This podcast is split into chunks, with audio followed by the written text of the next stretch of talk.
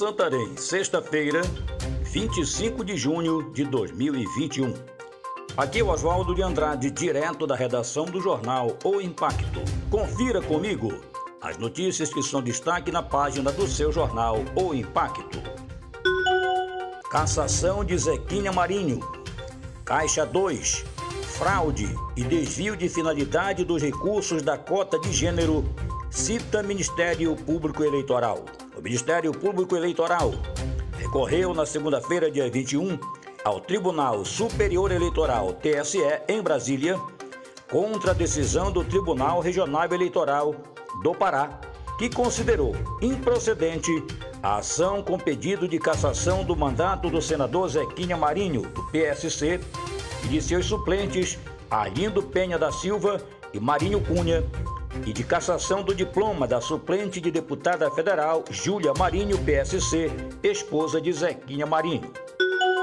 Aterro em frente à praia do Maracanã gera reclamação de trabalhadores e visitantes. A praia do Maracanã é um dos pontos turísticos urbanos mais conhecidos pela população de Santarém. A construção da orla às margens da praia tornou-se mais um atrativo que desperta o interesse para o lazer de moradores e turistas, além de obtenção de renda de comerciantes e autônomos que utilizam aquele lugar.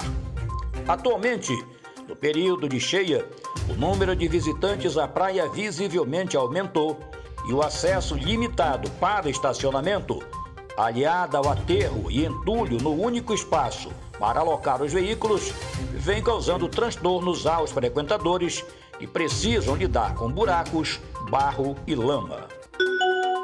Após calote do IPG, Prefeitura de Santarém terá que pagar rescisão a mais de 600 trabalhadores. Trabalhadores deverão receber verbas rescisórias não pagas pela organização social Instituto Pan-Americano de Gestão IPG.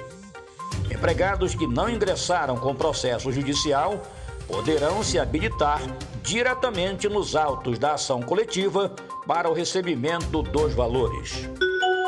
Concessionária não estaria obedecendo à proibição do corte de energia para consumidores baixa renda.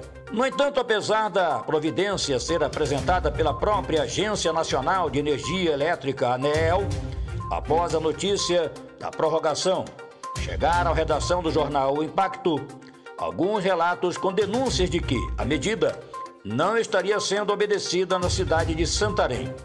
Segundo o informado, a concessionária que fornece o serviço de energia ao município, a Equatorial Energia, estaria efetuando o corte de pessoas de baixa renda que estão inadimplentes com as suas contas, mesmo que isso contrarie a resolução da própria ANEEL.